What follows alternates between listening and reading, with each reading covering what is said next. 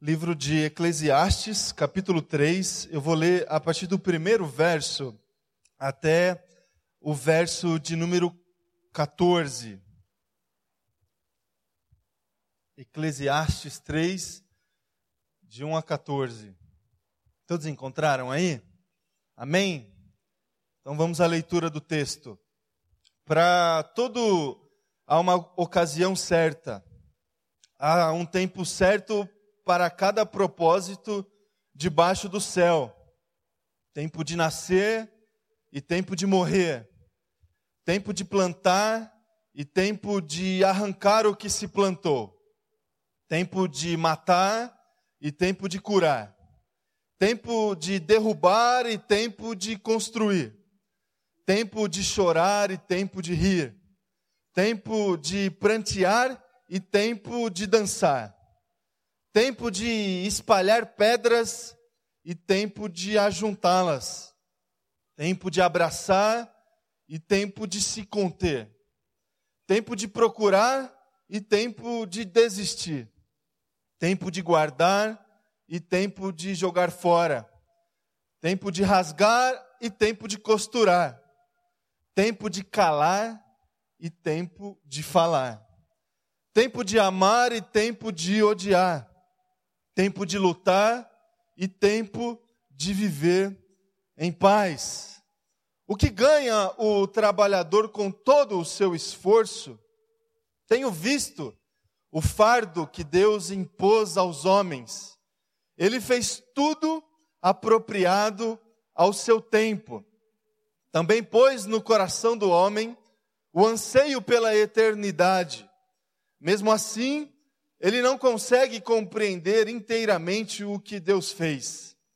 Descobri que não há nada melhor para o homem do que ser feliz e praticar o bem enquanto vive.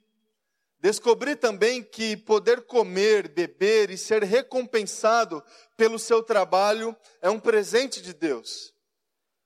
Sei que tudo o que Deus faz permanecerá para sempre. A isso nada se pode acrescentar, e disso nada se pode tirar. Deus assim faz para que os homens o temam. Até aqui, meu irmão, minha irmã, vamos ter um tempo de oração agora, diante da palavra, da leitura, da exposição. Feche teus olhos, se coloque diante de Deus em oração. Peça que Ele fale ao teu coração essa manhã. Nome de Jesus, vamos orar. Senhor Deus, Pai, nós te bendizemos essa manhã, Deus, de tantas formas, com as nossas canções, com os nossos lábios, com a nossa simples reunião, Pai, com o simples ajuntamento que fazemos essa manhã, Deus, nós já te adoramos, porque somos igreja, igreja do Senhor, que adora o Senhor. E te bendizemos também, Deus, por causa da tua palavra porque reconhecemos nela, Deus, a fonte de sabedoria que precisamos, Deus, para lidar com as demandas que lidamos todos os dias. Por isso, Deus, a oração que fazemos agora, Pai, é que o Senhor fale através da ministração do Teu Espírito Santo, pela Tua palavra, Deus, no coração de cada irmão e irmã presente aqui, Pai. Que a Tua palavra gere em nós, Deus, a transformação necessária que nós precisamos a alegria que buscamos, Deus, o contentamento, Deus, que nós ansiamos, que a gente encontre na tua palavra, Deus, em nome de Jesus. Que a gente saia daqui, Deus, com a compreensão da tua vontade, da revelação do Senhor, que seja assim, Deus, em nome de Jesus. Amém. Amém. Amém. Eu não sei se você ah, teve acesso ao boletim dessa semana, pegou hoje pela manhã com os diáconos ou recebeu por e-mail, eu coloquei um texto no, no editorial do boletim uh, do Hans Burke sobre a questão do tempo.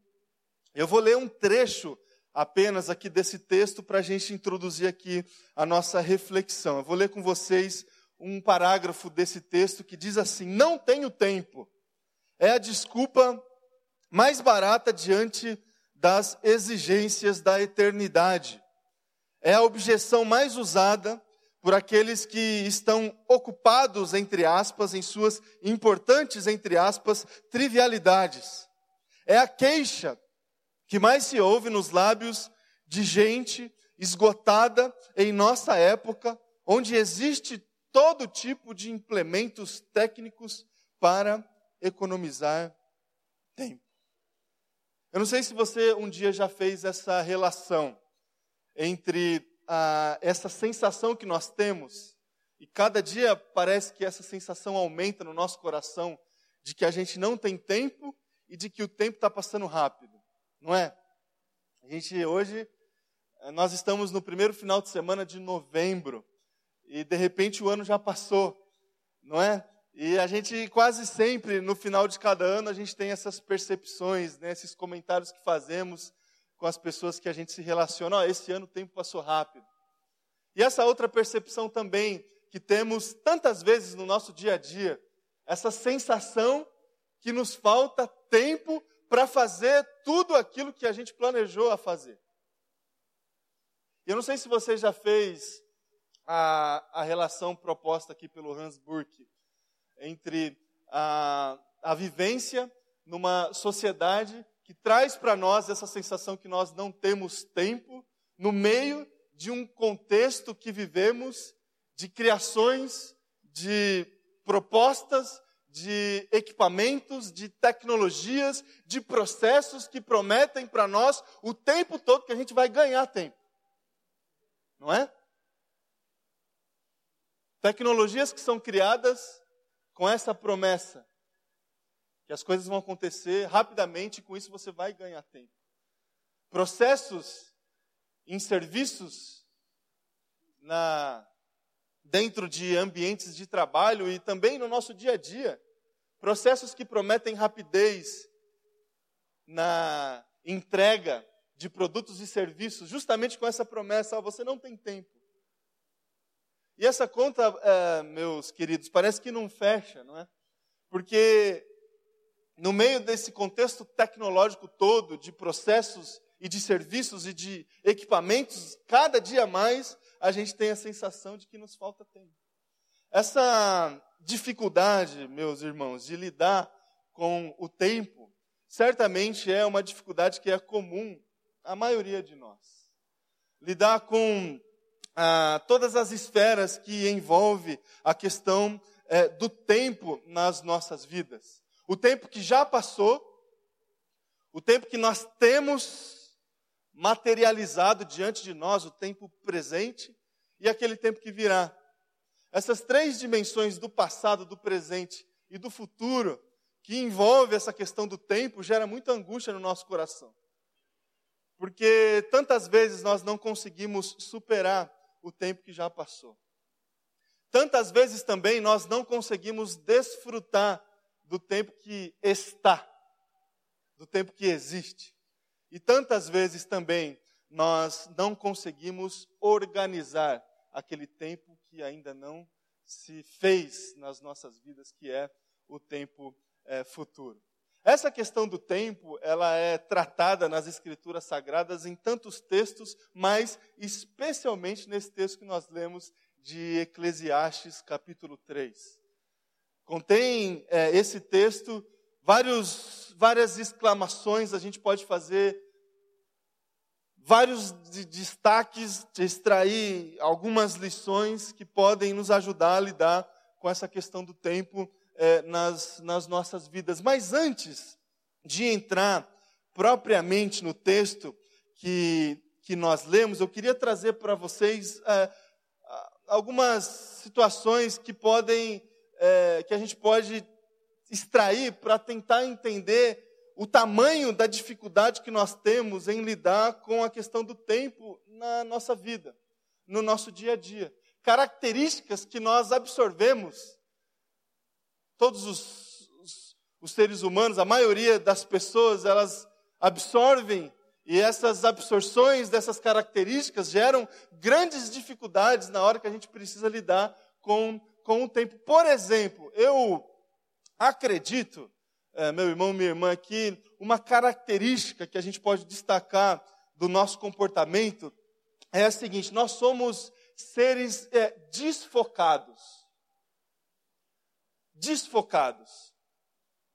Nós temos uma grande dificuldade na era da informação que a gente vive de focar algumas coisas na nossa história e na nossa, na nossa vida. Na foto, pensa numa foto, que a foto tem a questão do, do foco, não é? O fotógrafo ele tem que definir o foco da máquina ali, da câmera que ele está usando. E ele pode focar determinada região do seu, do, do seu retrato e, consequentemente, isso vai desfocar as outras situações. Me parece, é, meus irmãos, que por vezes a gente se presta muito mais atenção na foto da nossa vida, na parte desfocada, do que na parte que a gente pode, na parte que a gente pode focar. Então, na foto da nossa vida há muita complexidade, muitas cores, muitas pessoas, muitos temas, muitos objetivos, muitas opções, muitos caminhos, mas nós não conseguimos enxergar todos os detalhes das situações que a gente se coloca no nosso, no nosso dia a dia. Vou tentar explicar uma lógica aqui para você, para a gente tentar entender essa questão do desfoque. O que a gente normalmente espera da vida é uma sensação de contentamento e felicidade, não é? basicamente. Nós vivemos, organizamos o nosso dia a dia, os nossos projetos de vida, a nossa família, a nossa profissão, porque a gente acha que em algum lugar a gente vai encontrar esse negócio aí que a gente chama de felicidade, contentamento, é, prazer, satisfação e todos esses sentimentos que a gente almeja e procura e procura na vida. Há um perigo muito sério, um risco que corremos é, nessa busca pela, pelo contentamento e pela felicidade que é de fazer, trilhar essa caminhada em busca de satisfação por caminhos desconectados da nossa vocação e do nosso propósito. Quando a gente trilha um caminho em busca da felicidade e do contentamento, desconectado de uma consciência, de uma convicção de vocação e de propósito, a gente vive uma vida sem foco nenhum. Sem foco nenhum. Por quê? Porque a gente se coloca a fazer tantas coisas. A gente trilha tantos caminhos. A gente aceita tantos convites que prometem para nós essa tal felicidade, essa tal satisfação, e de repente a gente se envolve com tanta coisa, a gente faz tanta coisa, a gente assume tantos projetos, que a gente vive uma vida completamente esgotada, sem contentamento, sem felicidade, sem satisfação, sem consciência de vocação, sem convicção de propósito, uma vida que qualquer caminho serve. Qualquer estrada funciona. E a gente olha, irmãos, para a nossa realidade, a gente percebe esse, esse cenário é, facilmente, facilmente no comportamento das pessoas e, e no nosso comportamento. Quando a busca pela, pelo contentamento e pela felicidade é apenas um olhar para o final das coisas. O que importa é que a minha vontade seja satisfeita. Não importa muito assim o caminho que eu vou trilhar para é, atingir essa satisfação e esse, e esse contentamento. Então qualquer coisa serve. Já assistiram o filme Alice no País das Maravilhas? Tem a, a frase conhecidíssima, né? Quando a gente não sabe para onde vai, qualquer caminho serve. Qualquer caminho serve. Quando a gente não tem no coração esse senso de propósito e de vocação muito bem definido, qualquer caminho serve. E se qualquer caminho serve, a gente entra num ativismo que esgota o nosso coração, que esgota as nossas vidas, a gente entra numa, numa caminhada de insatisfação existencial, que, na verdade, o que era para a gente atingir o que a gente procura, na verdade serviu para bagunçar ainda mais é, a nossa vida. Então nós somos desfocados, porque a gente se preza e se presta a se envolver com tantas coisas. A gente se presta é, e se coloca a, a, num, numa, num cenário de tanta informação, de, de, tantas, é, de, tantos, de tantas expectativas que a gente almeja na vida e de repente a gente não consegue atingir nada que a gente se propôs a, a atingir. A nossa geração, meus irmãos, é assim. A nossa geração é assim. E aí a gente entra. Agora a moda é fazer isso, e isso vai te trazer felicidade. A gente vai. Por isso que a gente tem é, muita dificuldade de terminar é, as, os projetos que a gente inicia. Porque a gente não inicia baseado em propósito e vocação. A gente inicia baseada em promessa de satisfação e felicidade. E isso não funciona. Somos desfocados. Nós somos também, é, meus irmãos, ansiosos, não é? Ou não? Não não acontece. Então, assim, tem gente que é, irmãos, não sei se vocês sabem. Tem gente que é muito ansiosa, não consegue lidar com a questão do tempo, não respeita as respostas que o tempo traz para a vida, e isso gera uma, um desajuste entre expectativa e realidade. Esse desajuste entre expectativa e realidade gera ansiedade no coração. Ansiedade no coração que a gente sempre acha e pensa que as coisas deveriam acontecer num tempo que a gente definiu que essas coisas acontecessem. E nem sempre é assim.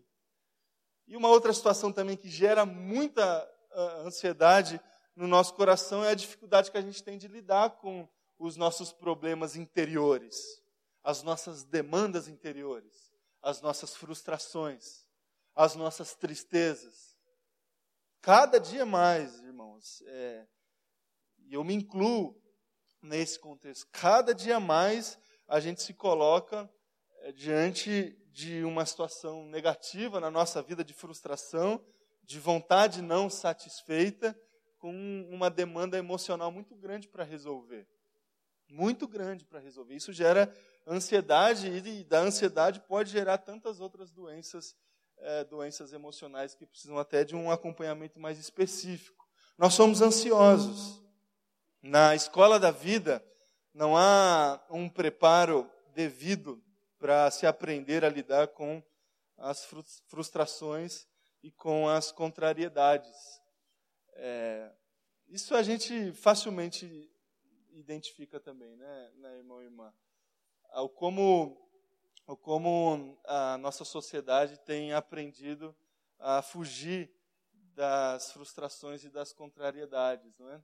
a gente dificilmente uma pessoa pós-moderna, digamos assim, que não está aqui hoje, está fora e tal, é, se submete a se relacionar ou a conviver num ambiente onde ele é contrariado, onde a vontade dele não é plenamente satisfeita. Isso é, a gente convive isso o tempo todo. Igrejas, igreja tá, isso explica também muito desse boom é, evangelístico né, que a gente acha, né, crescimento das igrejas, isso explica muito do crescimento das igrejas, em muitos, em muitos, em muitos casos. Que as pessoas não se submetem em suas contrariedades e aí vão é, frequentando onde as vontades são satisfeitas ou vão abrindo aí lugares, portas, salões, onde ali vai funcionar do meu jeito e pronto, acabou. E dentro da igreja e fora da igreja também. Em ambiente de trabalho, é, eu já saí já há algum tempo de, de, de ambiente assim é, corporativo, mas eu acredito que é a mesma coisa a rotatividade dos funcionários é muito grande porque dificilmente as pessoas se submetem em suas contrariedades.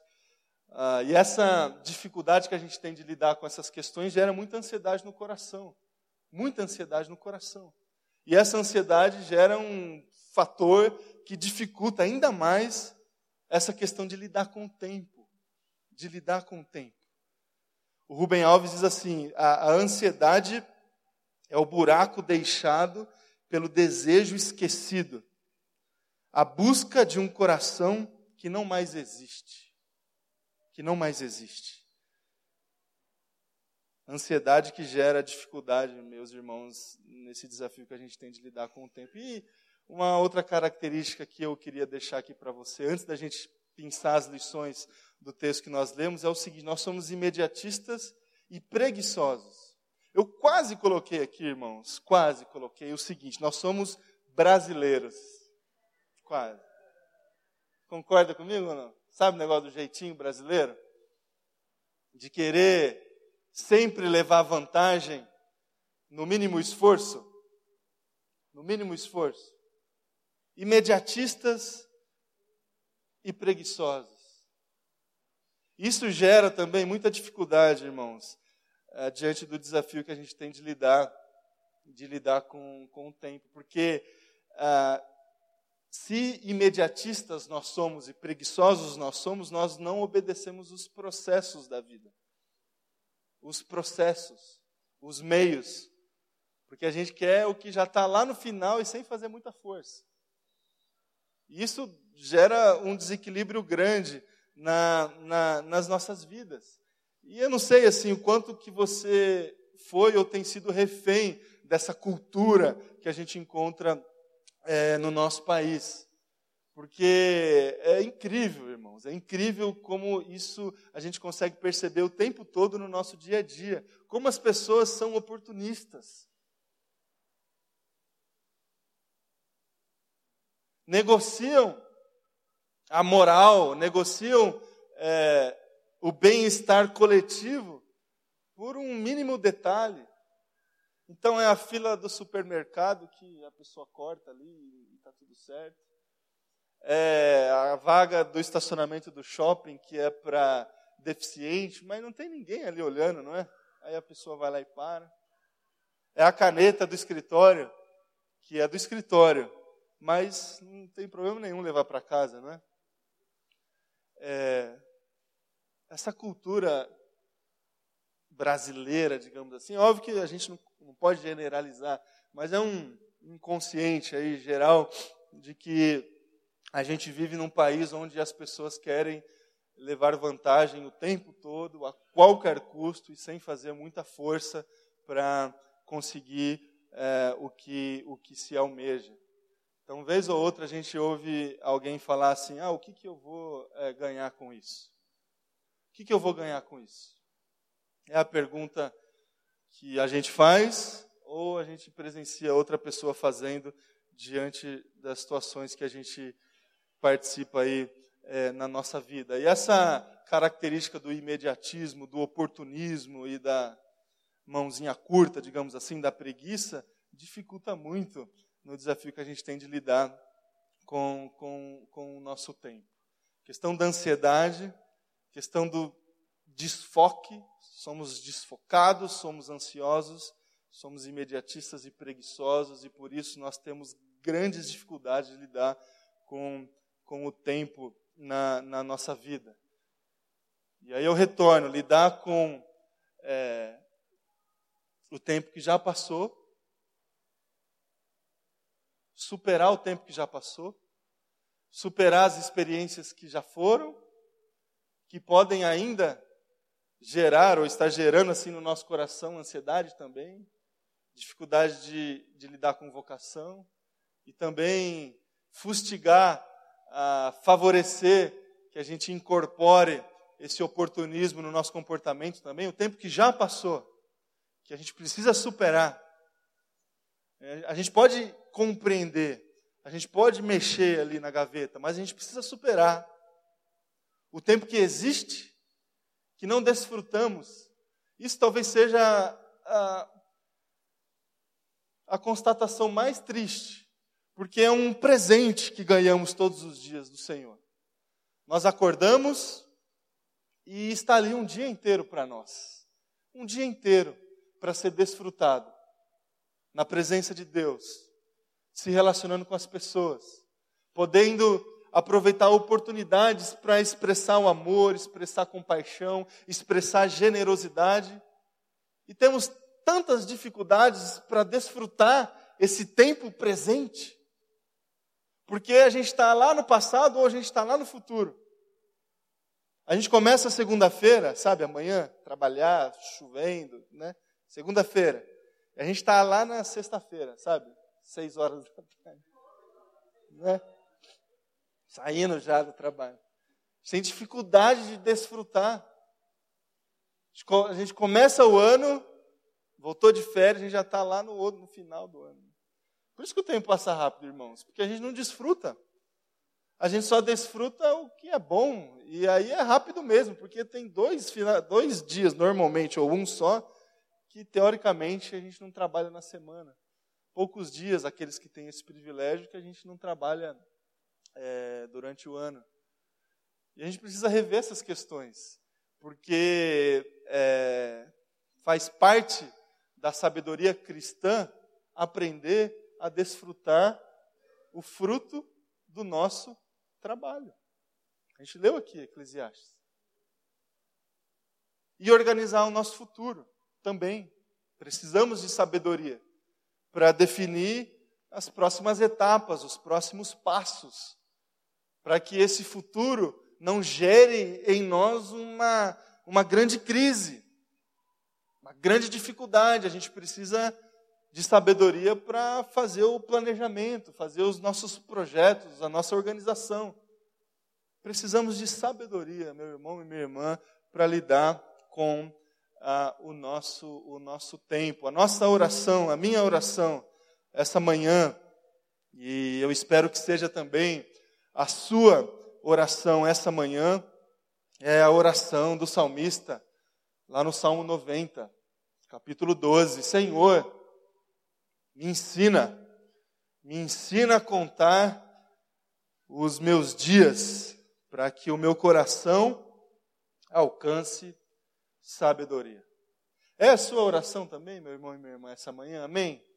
Que Deus nos ajude, que Deus nos ensine a contar o nosso tempo, a contar os nossos dias, para que o nosso coração alcance essa sabedoria desejada essa sabedoria que nos leva a trilhar um caminho que gera contentamento, sim, que gera satisfação, mas esse contentamento, essa satisfação tem a ver com algumas lições que a gente pode extrair desse texto que nós lemos de Eclesiastes, capítulo 3, que eu vou trazer aí para o teu coração. A primeira relação que a gente pode fazer entre o nosso tempo e satisfação pessoal é a questão do propósito que é o que eu tentei falar para vocês na introdução é, da, nossa, da nossa mensagem. A gente precisa lidar com o tempo nas nossas vidas sempre vinculado, relacionado aos propósitos.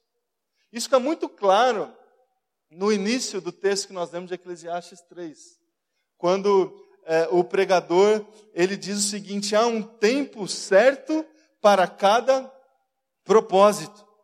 Descoberta do propósito de Deus para as nossas vidas é um exercício que a gente precisa incorporar na nossa espiritualidade o tempo todo. A gente precisa se perguntar o tempo todo o que, que Deus quer da minha vida, o que, que Deus espera de mim diante dessa situação. Discernimento espiritual para entender, compreender o que, que Deus está fazendo. A gente leu também em Eclesiastes 3 que uma das dificuldades que o homem encontra diante desse cenário entre busca por satisfação e lidar com o tempo é a falta de compreensão daquilo que Deus fez e faz.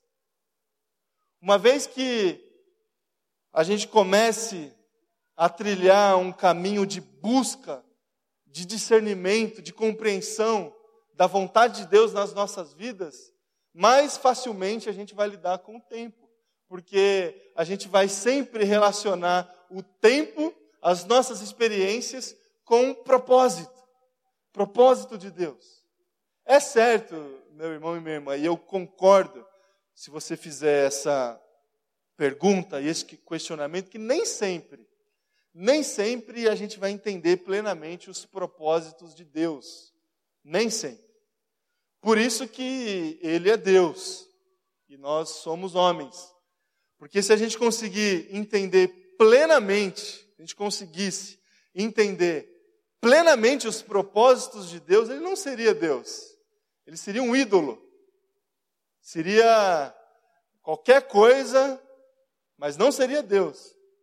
Porque é Deus que nós, nós nos colocamos diante dele uma postura limitada.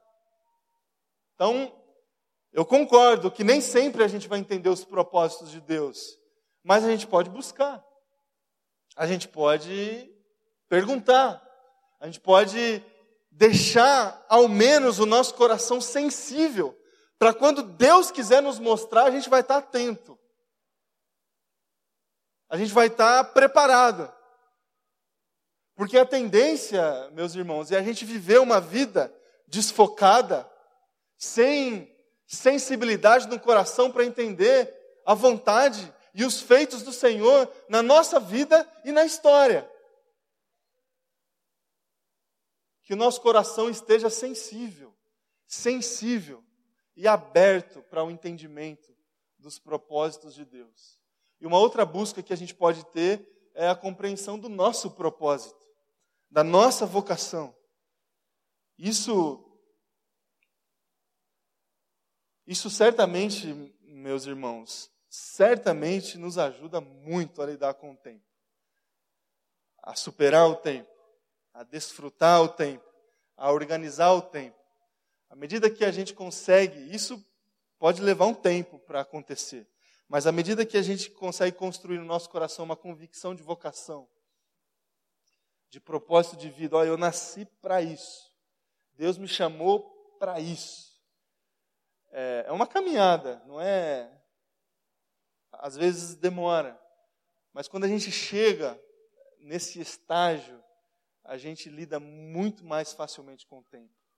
Porque a gente pode falar não, a gente pode fazer as escolhas certas, a gente pode trazer satisfação por aquilo que as nossas mãos se submete, se propõem a fazer. Quando a gente tem essa bênção de trabalhar, de fazer, de servir, e esse serviço, esse trabalho essas ações têm a ver com vocação, tudo fica muito mais fácil. A gente trilha um, um caminho de maturidade e a gente define é, facilmente é, a questão do tempo nas nossas vidas. Uma outra, um outro, uma outra lição que a gente pode tirar desse texto, que pode nos ajudar a lidar com essa questão do tempo, é a, a dimensão da eternidade. Eternidade. No texto que nós lemos, em determinado, de, determinada parte, diz assim: Também pôs no coração do homem um anseio pela eternidade. Um anseio pela eternidade. Talvez aqui esteja o segredo, o segredo pela busca de contentamento, de felicidade, de esperança nas nossas vidas, quando a gente consegue, de alguma forma, é, incorporar na nossa vida essa dimensão da eternidade. E esse exercício não nos tira da realidade, porque tem também essa opção de a gente buscar a eternidade fora da realidade. A proposta de Jesus para nós é que a gente consiga incorporar a dimensão da eternidade nas nossas vidas no meio da realidade. No meio da realidade. Que a gente consiga focar os nossos olhos, os nossos objetivos de vida mais íntimos nas questões eternas, nos valores eternos, nos resultados eternos resultados eternos. E a gente pode fazer exercícios simples e bem objetivos no nosso dia a dia, no nosso trabalho. Pense no seu trabalho, no lugar onde você senta ali, na sua mesa, as pessoas que você relaciona. O que, que daquilo que você faz ali, da dinâmica que você tem, o que, que vai ficar para a eternidade? O que, que você vai deixar ali que vai ficar para sempre? Sua família, seu casamento, os seus filhos. Qual que é a dinâmica que você optou para conduzir as suas relações familiares? E dessa dinâmica, o que, que vai ficar para a eternidade? Dimensão da eternidade no meio da realidade. Aqui na igreja, o ministério que você se envolveu, as coisas que você faz aqui. Nem tudo, irmãos, que a gente faz aqui tem a ver com a eternidade. Mas o que, que você tem feito que vai ficar? Quais são as palavras que você tem dito para as pessoas que vai ecoar para a eternidade? O que, que as nossas crianças têm recebido das pessoas que se submeteram a servir o Senhor aqui na nossa comunidade em serviço às crianças? O que, que elas estão ouvindo que vai ficar? Eternidade. Porque no fundo, no fundo, Deus colocou no nosso coração um anseio pela eternidade. E esse anseio que gera contentamento existencial. É aqui que a gente encontra um sentido para a vida. Quando a gente tem a certeza da nossa salvação, a certeza de que nós estamos aqui de passagem, e que continuaremos adorando e servindo o Senhor por toda a eternidade. Dimensão da eternidade, contentamento e um certo combustível que nós precisamos para o nosso dia a dia, que é a esperança. A nossa esperança, meus irmãos, a nossa esperança está em Cristo Jesus. Que é, que foi e que será. Que foi no passado, que é hoje no presente e que será para toda a eternidade. Essa esperança que a gente pode alimentar no nosso coração. É o combustível que a gente precisa para lidar com o nosso tempo, para conseguir superar, desfrutar e organizar. A esperança que os valores eternos eles eles geram no nosso coração. E para encerrar, para terminar, uma outra lição que a gente extrai desse texto que nós lemos, que pode nos ajudar a lidar com a questão do tempo na nossa vida, é a questão da presença. Presença. O texto diz assim, no final: Sei que tudo o que Deus faz permanece, permanece para sempre. Permanece para sempre. A gente precisa, meus irmãos, diante desse desafio, a descobrir um, um novo jeito de viver, um novo paradigma, eu coloquei aqui.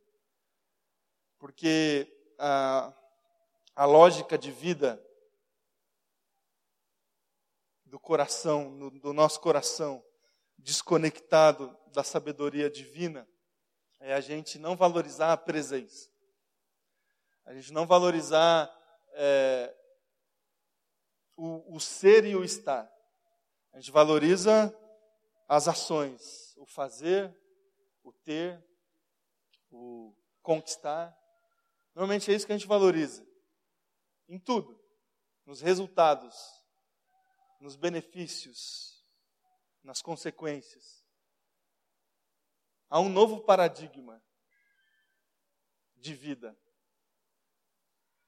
proposto por Cristo Jesus, que é de desfrutar Sua presença. Desfrutar Sua presença. Isso vai de encontro com o paradigma usual. A gente percebe essa dicotomia facilmente na parábola que o pastor Valdemar pregou semana passada, de Marta e Maria. Dois paradigmas de vida. Um que valoriza a presença e o outro que valoriza o fazer. A gente tem essas duas opções. Essas duas opções.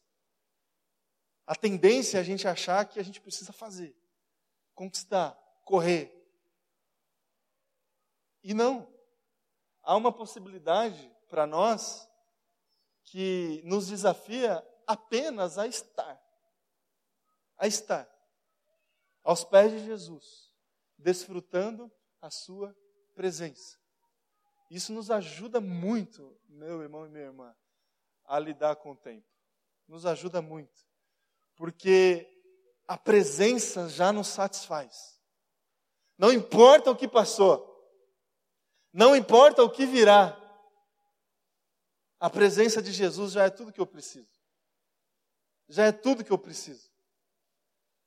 E Ele vai me ajudar e pode me ajudar a lidar com o que passou e, o que, e o, com o que virá. Mas há um novo paradigma de vida que a gente precisa incorporar na nossa vida, que é a contemplação da presença, a adoração pela presença.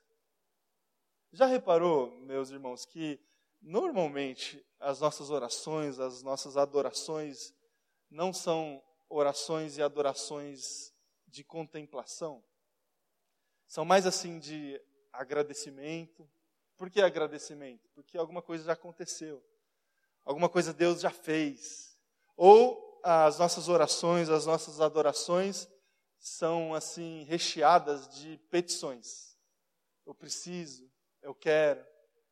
Dificilmente é, a gente adora o Senhor e louva o Senhor por contemplação. E o paradigma que a gente tem, que a gente olha para Jesus Cristo, que a gente olha para o relato da criação, é o paradigma da contemplação. Adoração pela contemplação. Gênesis, Gênesis, no relato da criação, diz que Deus fez, criou o mundo e todas as coisas, a natureza, o homem, em seis dias. No sétimo dia, o que, que ele fez? Ele descansou. Eu já disse aqui para vocês algumas vezes, ele não descansou assim porque ele estava cansado, irmãos.